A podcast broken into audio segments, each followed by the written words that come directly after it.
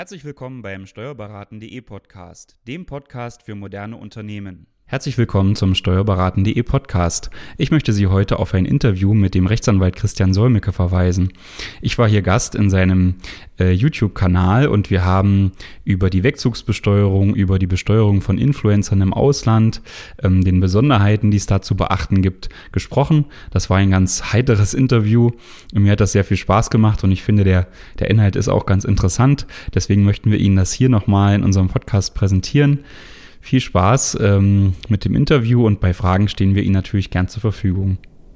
Die Liste ist in den letzten Monaten wirklich immer länger geworden. Simon Unge, die Harrisons, Simon Desue, Sami Slimani, Taddle, die Koslowskis, Georgina Fleur und, und, und. Alle haben Deutschland verlassen. Und manche geben es ganz offen zu, es ist nicht nur das schöne Wetter auf Madeira, was sie lockt, sondern das Steuerparadies, was sie dort erwartet. Die YouTuber verdienen teilweise Millionen und müssten hier in Deutschland die Hälfte davon abgeben. Das sieht auf Madeira und anderen Orten nicht ganz so aus und sie überlegen sich, warum nicht einfach von da senden.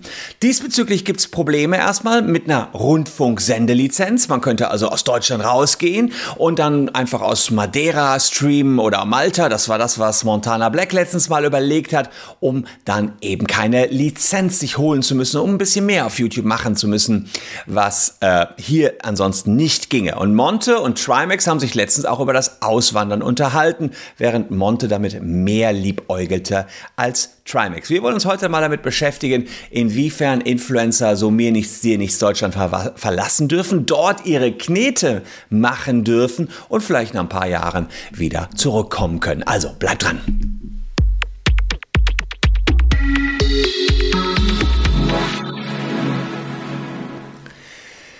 Hallo, ich bin Christian Solmecke, Rechtsanwalt und Partner der Kölner Medienrechtskanzlei Wildeborger und Solmecke und lasst gern ein Abonnement für diesen Kanal da, wenn euch rechtliche Themen interessieren. es gab letztens einen Beitrag in der ZDF-Sendung von Jan Böhmermann zu den Dubai-Influencern und da ging es auch darum, wie die auswandern, um hier Steuern zu sparen. Meine Meinung dazu ist klar, wer in Deutschland mit den Deutschen Geschäft macht, sollte dann auch die Steuern hier abgeben. Das habe ich schon immer ehrlich ehrlicherweise so gesehen. Aber nicht nur Böhmermann und Co. kritisieren die Steuerflucht von den Promis, sogar aus den eigenen Reihen gibt es Kritik, äh, wenn die Auswanderer Steuerfreiheiten anstreben. Dagi B, die hat immerhin auch über 6 Millionen Follower, antwortete auf die Frage, ob sie nach Madeira ziehen würde, dass sie ihre Familie und ihre Heimat nicht wegen des Geldes verlassen würde und lieber den Höchststeuersatz hier zahlt. Den zahlt sie dann ganz offenbar aktuell. Und das sind spannende Fragestellungen, die hier im Raume stehen. Inwiefern kann man als bekannte Persönlichkeit einfach Deutschland verlassen? Gibt es da einen schmalen Grat? Gibt es da legale Tricks? Geht das überhaupt oder nicht? Und um das zu klären, habe ich mir einen absoluten Experten jetzt hier in dieses Video geholt. Das ist der Christian Gebert von steuerberaten.de. Er ist jetzt hier mit uns über Zoom verbunden. Hallo Christian, grüß dich. Hallo Christian, grüß dich. Schön, dass ich bei dir sein kann. Hammer Vorname, muss ich immer wieder betonen. kann ich bestätigen, ja.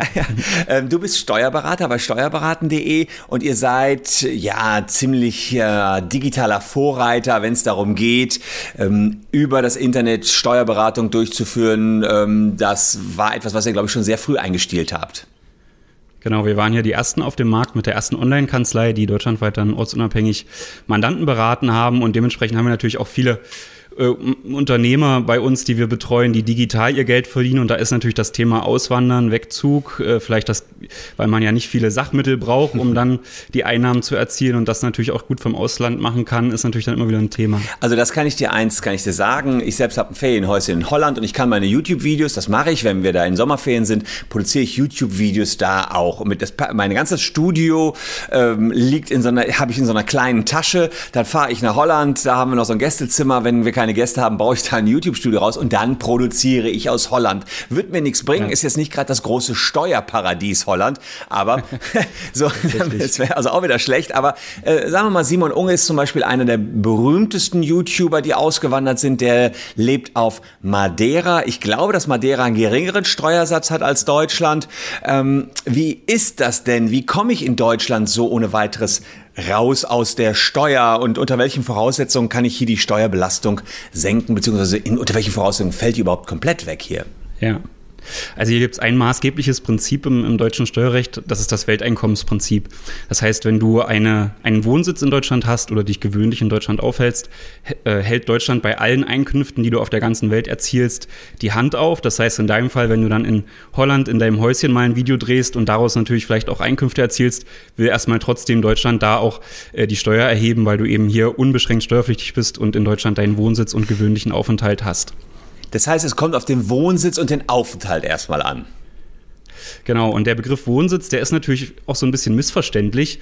Man könnte natürlich denken, man geht zum Einwohnermeldeamt und meldet den Wohnsitz ab. Ja. Und äh, damit hätte sich das dann. Das ist aber leider nicht so.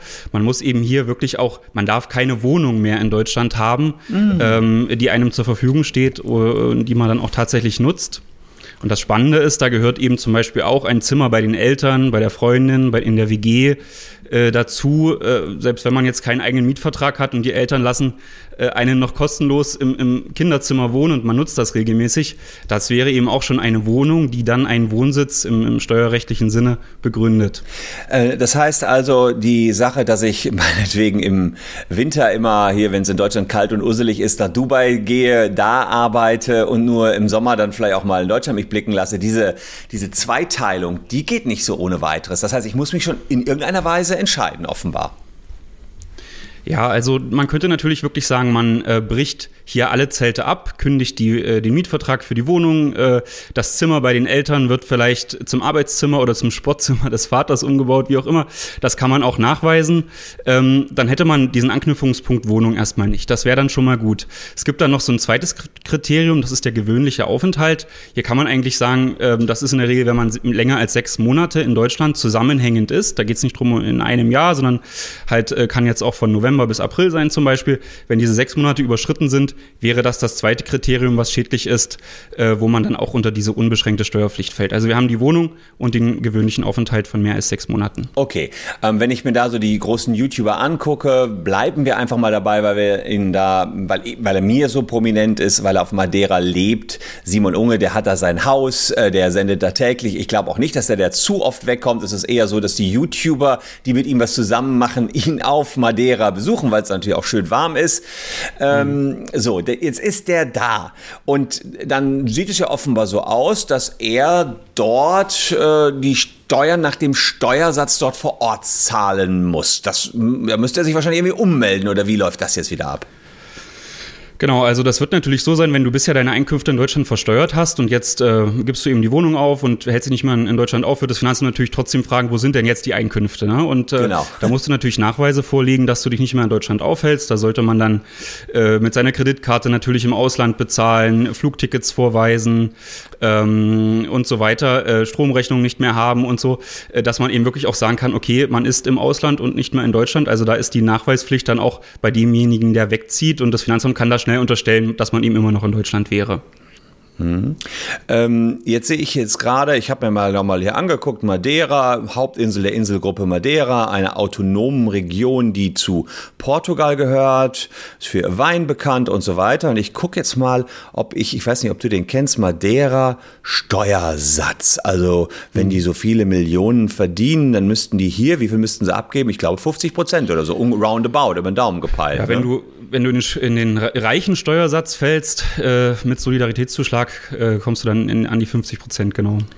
So, und dann gucke ich jetzt mal, die beiden Regionen Madeira und Azoren haben Steuersätze ähm, da habe ich aber hier die Umsatzsteuer. Aber auf alle Fälle, weil die solche autonomen ähm, Regionen sind, sieht es mir ganz so aus, als wenn Madeira tatsächlich, Portugal hat vor mehr als 30 Jahren eine Freihandelszone in Madeira eingerichtet, in den Firmen keine oder extrem niedrige Steuern zahlen. Derzeit sind es 5 Prozent. Das ist ja irre. Mhm. Das ist ja schon irre. Ja. Gut, wenn, wenn, sagen wir mal, die großen YouTuber eine YouTube Streaming GmbH gegründet hätten, hier müssen die ja auch, was muss eine GmbH zahlen? 25 bis 30 Prozent, glaube ich. Ne? 32 Prozent. Genau, 32 Prozent. Und da dann 5 Prozent. Bei den ganzen Millionen, wenn du mhm. 25 Prozent sparst, äh, wenn du nur eine Million verdienst und die verdienen mehr als eine Million, sind es ja schon 250.000 mhm. Steuerersparnis. Kann sich also lohnen, wenn ja. man einfach wegzieht. Auf jeden Fall, äh, das, das kann sich natürlich lohnen. Jetzt ist meine Rolle als Steuerberater dann oft so ein bisschen der Spielverderber, weil es eben dann doch in Deutschland einige Regelungen gibt, die das Ganze dann doch etwas schwieriger machen. Ich will da mal noch eine nennen. Ähm, es gibt noch die erweiterte unbeschränkte Steuerpflicht. Wir hatten ja gerade gesagt, wenn man dann aus Deutschland tatsächlich weggezogen ist, ähm, erhebt, keine, erhebt Deutschland auch keine Steuer mehr, es sei denn, man erzielt jetzt Einkünfte, die irgendeinen deutschen Anknüpfungspunkt haben, aus deutschen Immobilien zum Beispiel. Ja, da kann dann weiterhin Deutschland besteuern.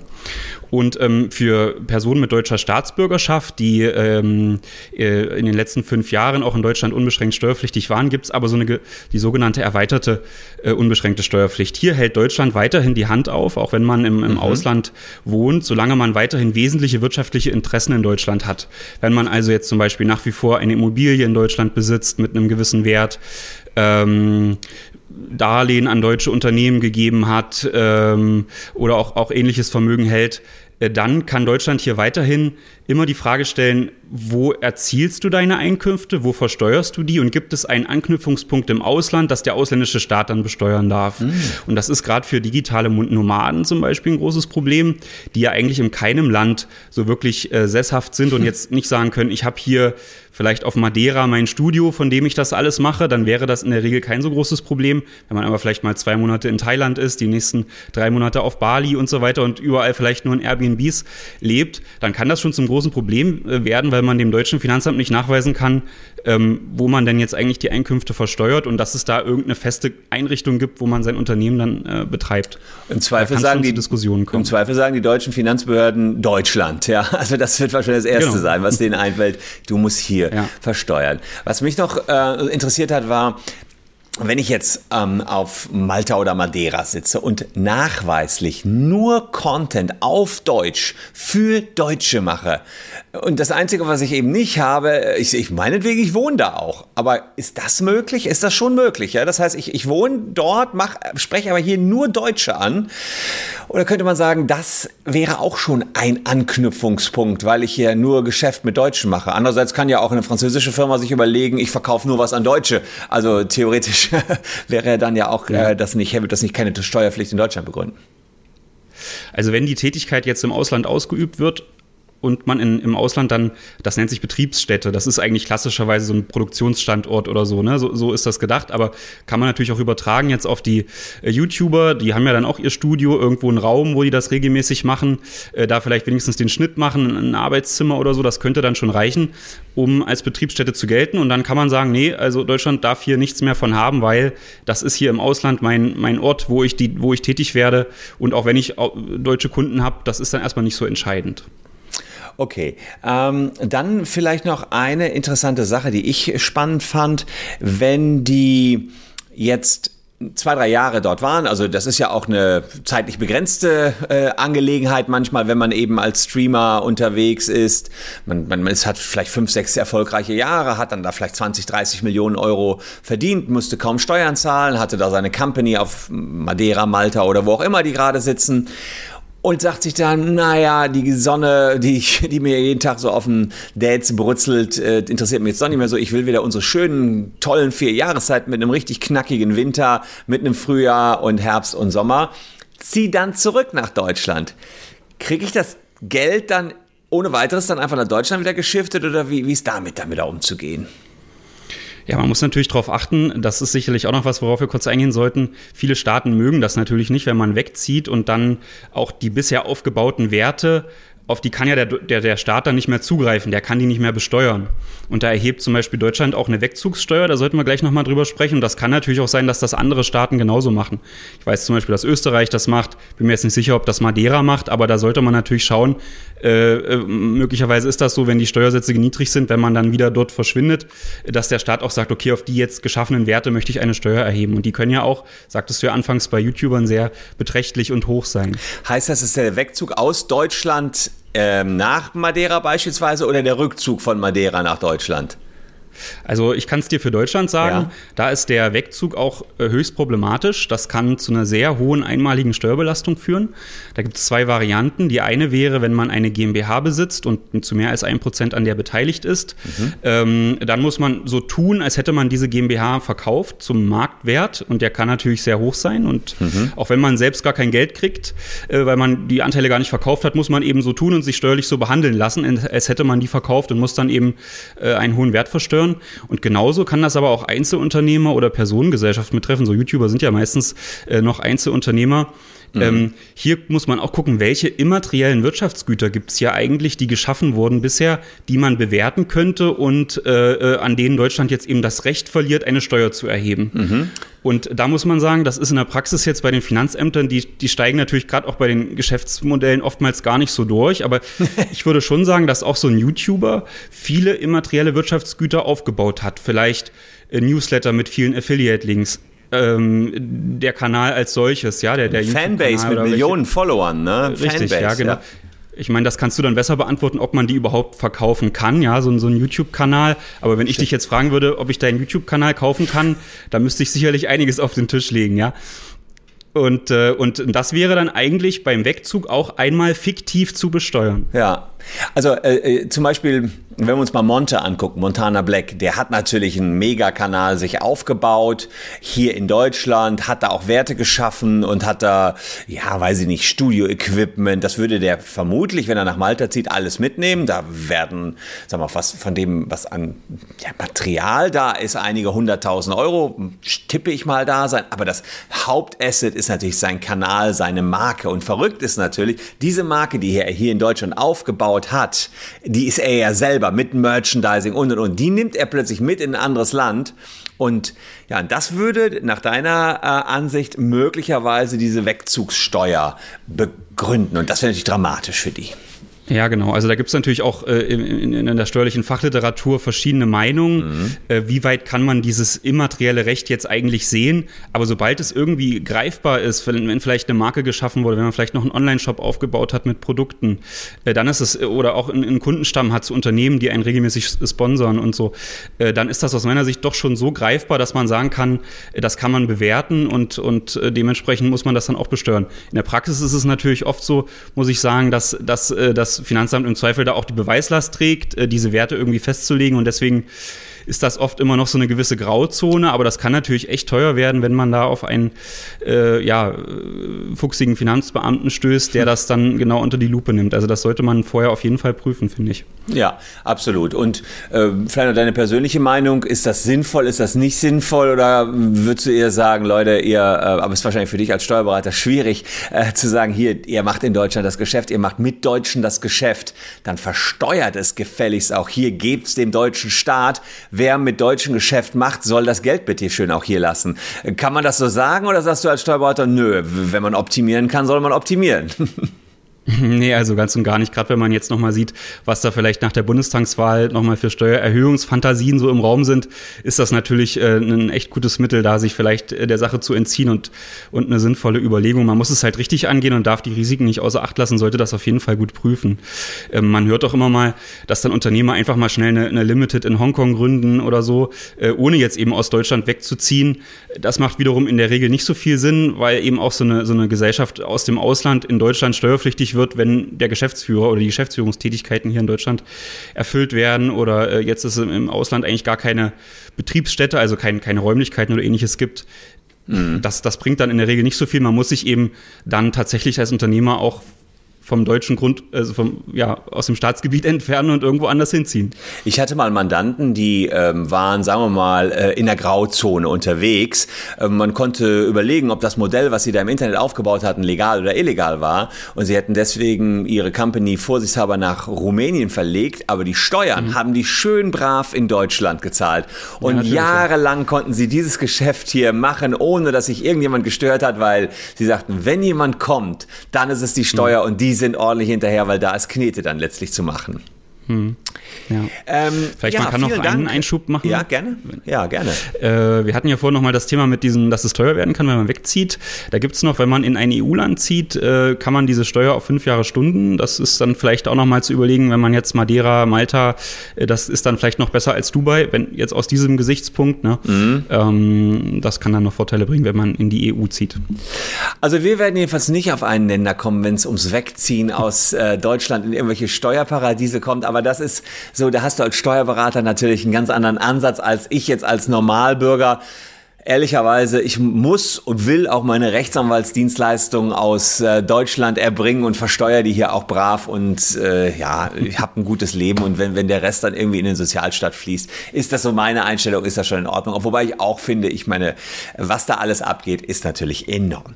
Ich danke dir recht herzlich, lieber Christian, dass du uns Rede und Antwort zu diesem doch recht komplexen Thema ähm, gestanden hast. Es ist äh, tatsächlich nicht so einfach, wie manche YouTuber sich das vorstellen. Auch ich lasse meine deutsche GmbH einfach hier, mache eine neue irgendwo im Ausland auf. Mhm. Wir haben mitbekommen, dann hat man hier noch Bezüge. Also das ist alles nicht äh, so easy und insofern sollten die sich auf jeden Fall vorher mal ordentlich beraten lassen und steuerberaten.de, das hörtet ihr schon raus, ist da auf alle Fälle der richtige Ansprechpartner.